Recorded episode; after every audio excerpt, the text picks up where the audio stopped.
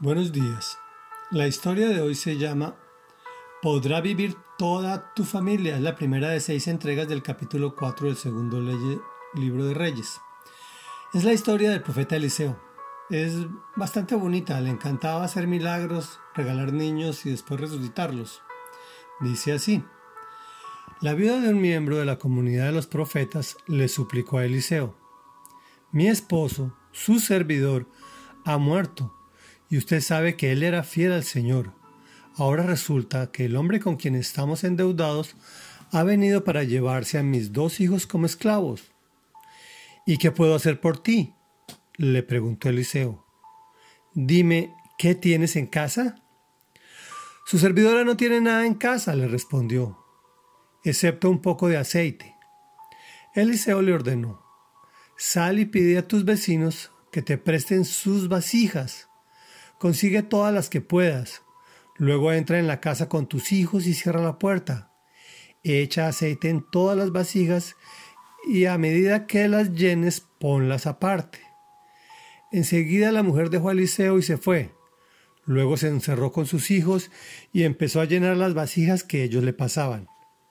Cuando ya todas estuvieron llenas, ella le pidió a uno de sus hijos que le pasara otra más, y le respondió, ya no hay. En ese momento se acabó el aceite. La mujer fue y se lo contó al hombre de Dios quien le mandó. Ahora ve a vender el aceite y paga tus deudas.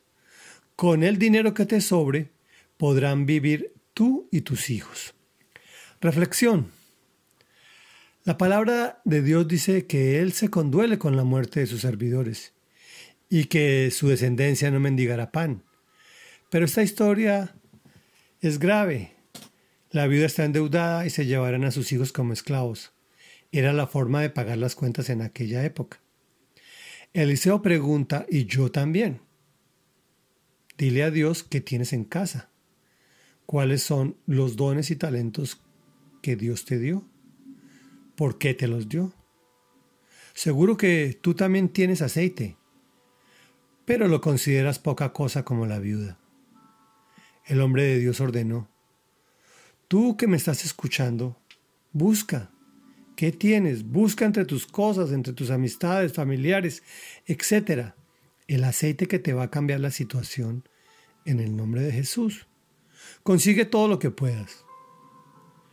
Luego enciérrate con tu cónyuge y tus hijos. Ora al Señor. En el nombre de Jesús. Pide orientación de lo alto hasta que escuches su orientación, escuches su voz.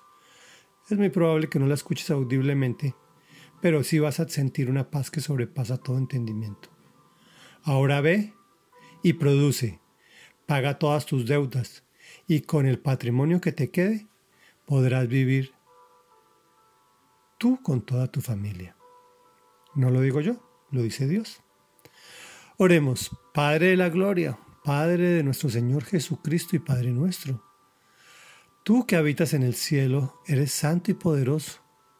Tu palabra dice que el justo no estará desamparado y que su descendencia no mendigará pan.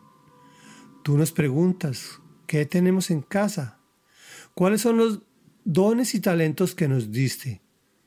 Que los pongamos a tu servicio y al servicio de los demás, que no son poca cosa y que nos pedirás cuentas por ellos. Gracias Señor por el aceite que nos diste. Gracias porque nos das luz para saber cómo utilizarlos, cómo aplicarlos. Porque tú quieres cambiar nuestra situación en el nombre de Jesús y que podamos vivir nosotros y toda nuestra familia. Amén y amén. Y en el nombre de Jesús te hemos orado.